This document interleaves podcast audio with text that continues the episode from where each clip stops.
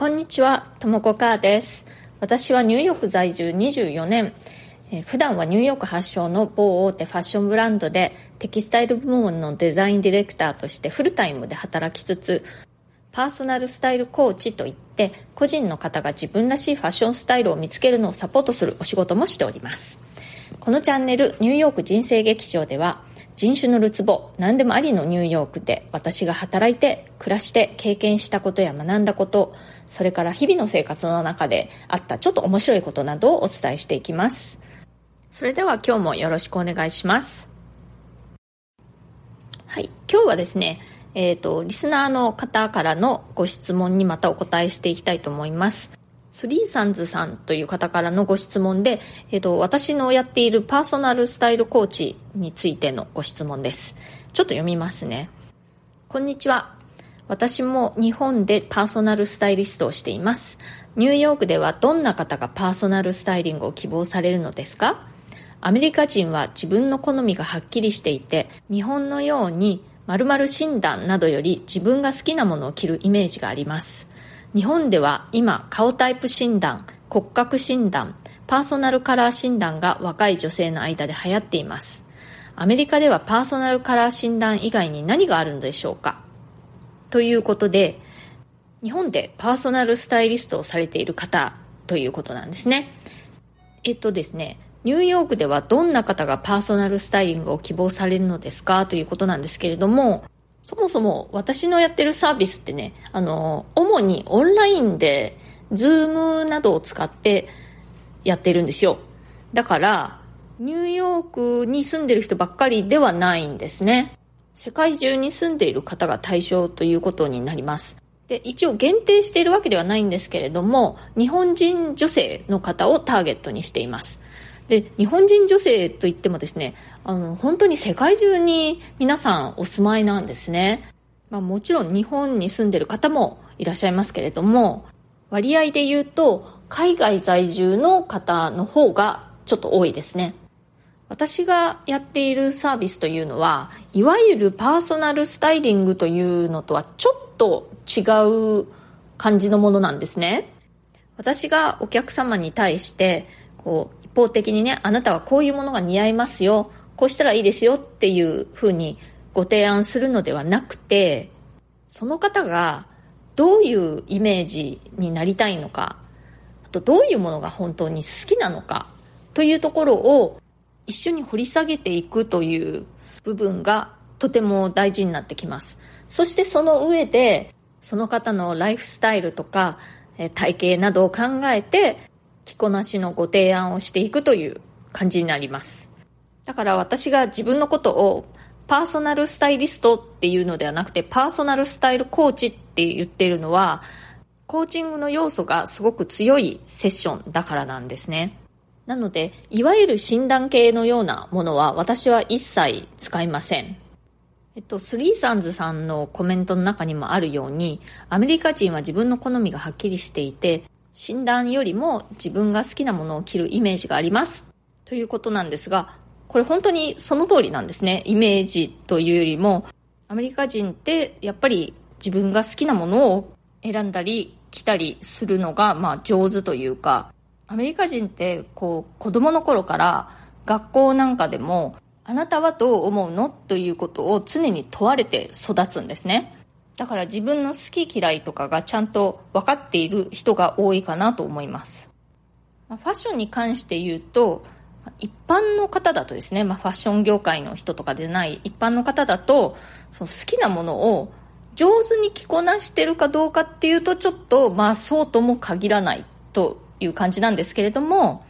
私はずっとファッション業界で働いてきてますので、そのファッション業界にいるような人たちおしゃれな人たちっていうのは好きなものをすごく上手に着こなしている人たちがたくさんいます。それで気がついたのがのいわゆるファッションの一般常識的なものというか、まあ、例えばですけれどもあの小柄な人に大きい柄は似合わないとかそういうような、まあ、いわゆるよく言われているおしゃれの法則のようなものを結構無視している人が多いんですけれどもそれでもとってもおしゃれに上手に着こなしてすごく似合っている。それがその人らしいおしゃれになっている。っていうケースがすごくたくさんありまして本当におしゃれっていうのはケースバイケースというか一人一人個性が違うように一括りにこういう人はこうって決められないものなんだなと。あとねやっぱり人は自分の好きなものを着ると自分らしいと感じるしすごくこう満足感があるんですね。あなたはこういう格好の方が似合うよって言われてもそれがあんまり自分らしくないなって感じるとあんまりあの満足感がないんですよ。やっぱりね好きの中には自分がこうありたいなとか自分らしさっていうのが必ずこう内包されているもんだと思うんですね。だから私はなるべくそれが上手に活かせるようにというかまあ素敵に見えるように着こなしを一緒に考えてあげるということがまあやりたいわけなんです。例えばある人がすごく原色の服を着たがっているとしますね。でもその人のあの外見からの見た目だともっとソフトなパステルカラーとかの方がよく似合うなと思うことはあります。でそういう時はですね一応それは伝えます。あなたはあのもうちょっとこのソフトなパステルカラーの方がお似合いだと思いますよと。でどうしてでもじゃあそういう原色の服が着たいのかなっていうことを一緒に考えていくんですけれどもその時もいろいろなあの反応がありましてまあ、反応その1としてはえ私がパステル似合うなんて考えたこともなかった。じゃあ挑戦してみようかなという方もいらっしゃいます。あとは、うん、パステルが似合うとか言われるのは分かっているけれどもこうなんとなくねふわっと見られてしまうのが嫌なんだと。自分はもっとシャープなイメージが出したいんだと。そういうふうにおっしゃる時もあります。そういう時はじゃあパステルでもこういう感じの服にするとシャープなイメージだよ。とか逆に原色のものでもねこういう素材感のものだったら割と似合うかもしれない。とかこういう合わせ方をするといいかもしれない。みたいなことをご提案したりすることもあります、まあ、今お話ししたのは、まあ、ちょっとねあの単純化した例だったんですけれども私ねあのいろんな人の好き嫌いとかをこう知るのがすごく好きなんですよ。あこの人ってこういうのが好きなんだ。こういうのが嫌いなんだ。とかいうのを知るのが私にとって結構喜びなんですね。でできるだけそれに沿うようにしてあげたいって思うんですね。そしてそれを踏まえた上でああでもこういうのが好きだったらもっとこういう風にしたら素敵なのにっていうの必ずあるんですよ。だからそういうのをお伝えするようなそういうセッションになりますね。でお話をしていく中で洋服だけの話じゃなくて結構ね人生のこういうふうにもっと私は生きたいんだみたいな話に発展したりすることもあったりして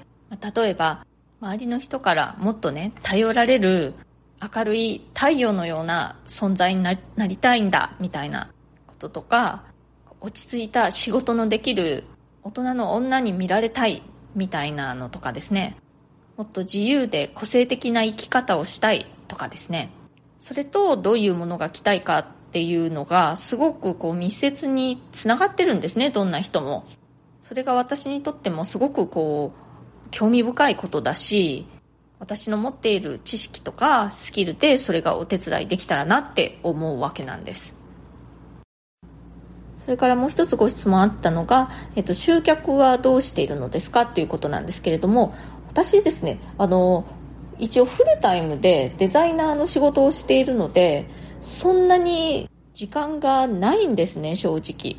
なのであんまり逆にガンガン集客してしまうとちょっと対応できる時間がないという感じなので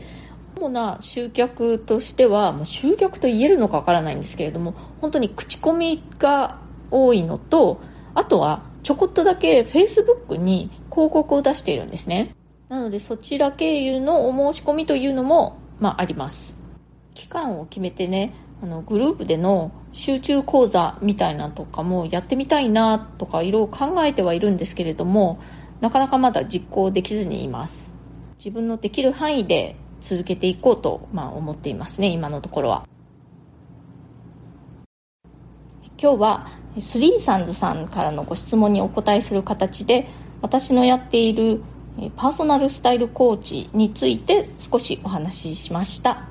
もしねあの興味のある方は私のウェブサイトもあの見ていただけるともうちょっといろんなことが書いてあります。www.myhappystyle.com なんですけれどもの Google 検索でカタカナで「マイハッピースタイル」っていう入れてもらうと多分私のウェブサイトが一番最初に出てくると思うのでよかったら探してみてください。